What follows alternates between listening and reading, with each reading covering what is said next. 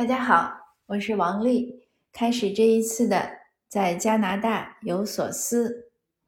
今天中午呢，我有一个很意外的收获。中午离吃饭还有半个小时的时候，我突然想到要整理一下我的密码本。自从来到加拿大之后呢，我就开始有记录密码呀、用户名的习惯，因为在这边呢。许多许多许多的事情都要上网，呃，就是你当然也可以去地面操作，但是网上呢是非常快捷的。最早呢就是给小孩报各种课外班，你像尤其像游泳班呀、滑冰班这种属于政府公费的这样的，就是很便宜的，是市政府在市政府的那个场馆中进行的，那特别便宜，所以每一次那个抢位子呢也是很激烈。你在地面报呢，基本上就没有可能。因此，就是我每一次在他一开始报名的时候，我就早一点起床，在网上抢位子。那这样呢，就必须要注册呃用户名啊、密码。搞来搞去呢，我到现在已经记了有三个密码本了，当然也不是很厚的，都是那样的小小的本子。有的时候那些网站呢，有的时候是我自己会忘记密码，有的时候呢是他们又会。呃，你时间长不登录啊，或者怎么样，他又要求你重设，所以有很多重复的。那以至于到现在呢，我要查一个什么东西的密码呢，要只花很很长时间。所以今天我想，索性我也别拖延了，我就把它整一下。这一整呢，我就有了我的意外的收获。我找到了，我终于找到了当初我搬家来的时候那个海运公司的那个呃总经理的电话。姓徐，徐先生。因为之前在我的节目中呢，我也讲过我的海运经历，有听友就问过我，可是我怎么也找不到。我找到过他公司的业务，告诉过我一个电话，我也跟听友说了，但是听友说那个电话已经不用了，那我也觉得很失落。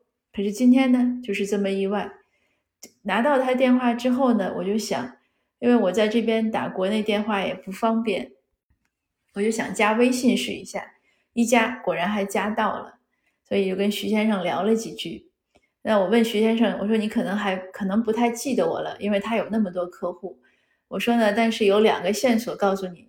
第一呢，我是搬了很多很多书，我搬家来的时候搬了有三四千册书，当时他们就很震惊，他们说从来没有一个客户搬这么多书。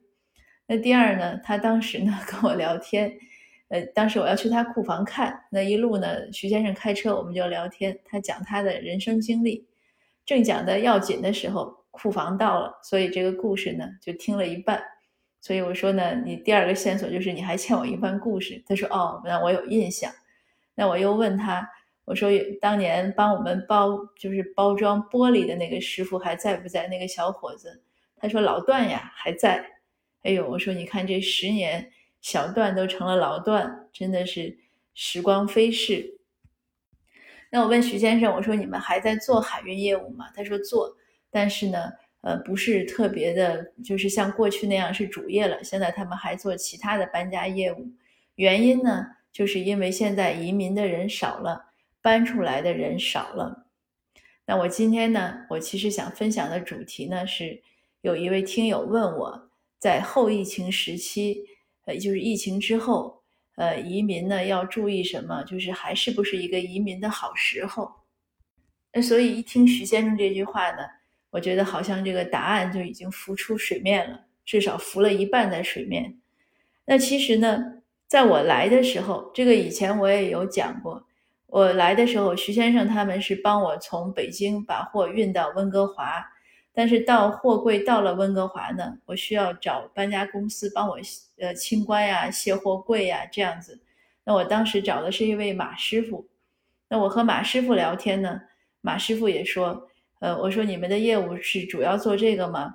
他说这个也不是最主要的，还有一半呢是做回流人士的 搬家业务。然后可能他一想，我当时你想十年以前我刚来，他在帮我卸货柜的时候，我听到他的。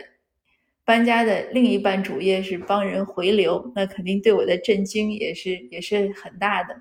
那马师傅为了安慰我，那他说你别紧张，不是只有大陆的回流。他说像香港呀、台湾呀，呃，很多都有回流。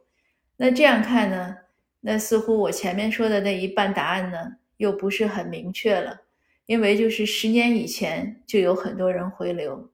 那当然了，如果再加上徐先生这一半，你也可以认为那形势就更严峻了。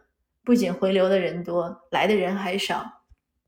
那说来说去，这个疫情之后是不是个移民的好时候呢？呃，我还是那句话，我没有水晶球，但是呢，我想每个人可以，如果你想移民呢，你可以给自己一个答案。这个答案是什么呢？就是还是怎么样做选择。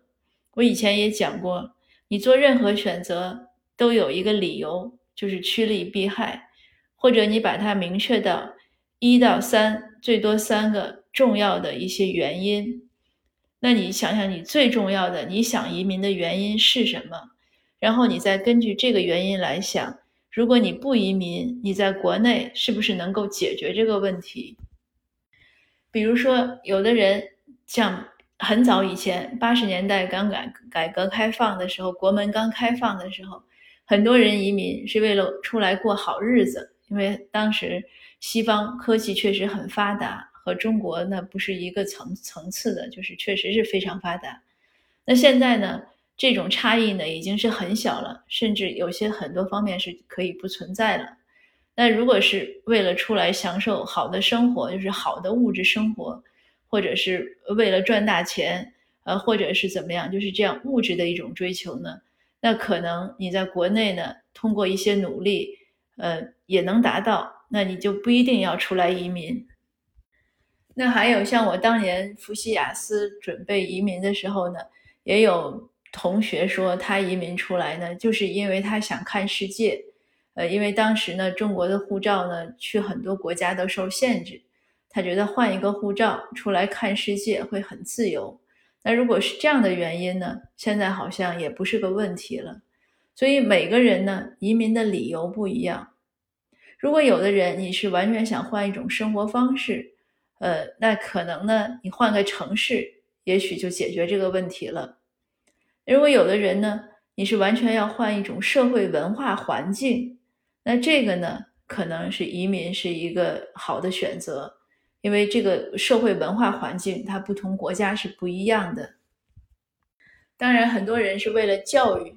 那教育呢，你也要看，就是要充分了解西方教育的特点，因为西方教育呢，它不是一个求知型，就不是一个知识型的教育，不是说为了让孩子，呃，这个心珠心算呀或者什么什么能力很强，它不是这方面的一种培育，至少在我看来不是，呃，它是其他方面的一些培养。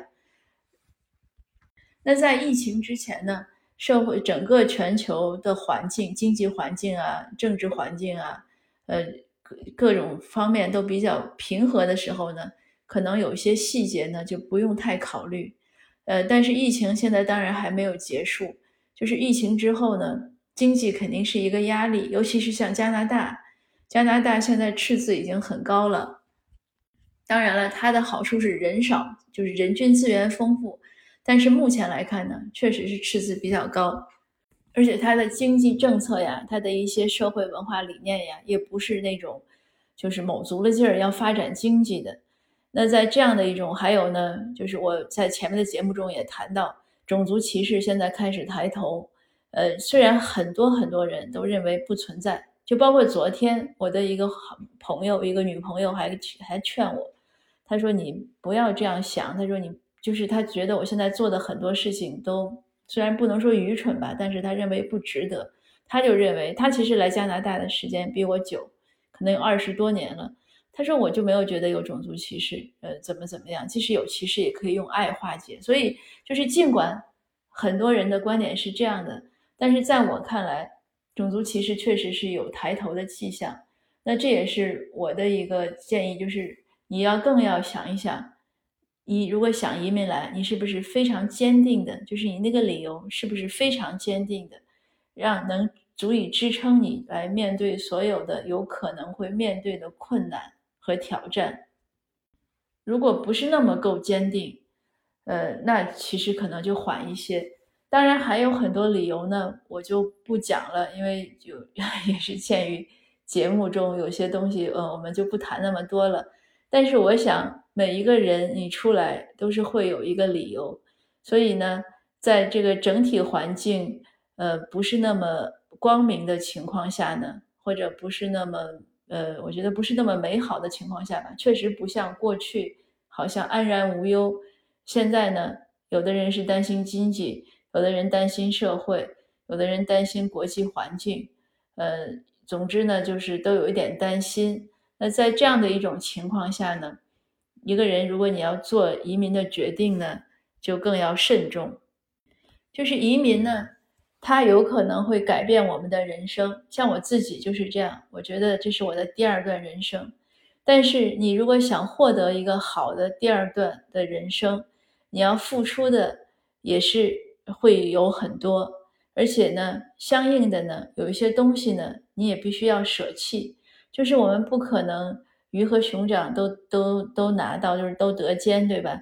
呃，我们也不可能就是换一个环境，马上就能彻头彻头彻尾的像换一个就是完全崭新的一个一个人，这也是不可能，因为一定是你自己去改变，你这个人才能改变，你自己去努力。你人生中的这些收获啊、成就啊才会来，我们才会得到。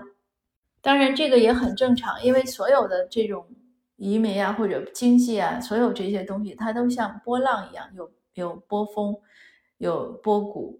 然后这个周期有多长呢？有的时候很长，有的时候也很短。那所以还是要自己多观察，然后多思考，再来做这个决定。那总而言之，就是要慎重，而且要坚定。这样呢才好。那今天的分享呢就到这儿，呃，这就是我对疫情过后之后移民的建议，呃，还是呢供参考。也祝愿每一个想重新规划自己人生的听友呢，都能有一个好的规划和一个实现。好的，谢谢您，我们下次见。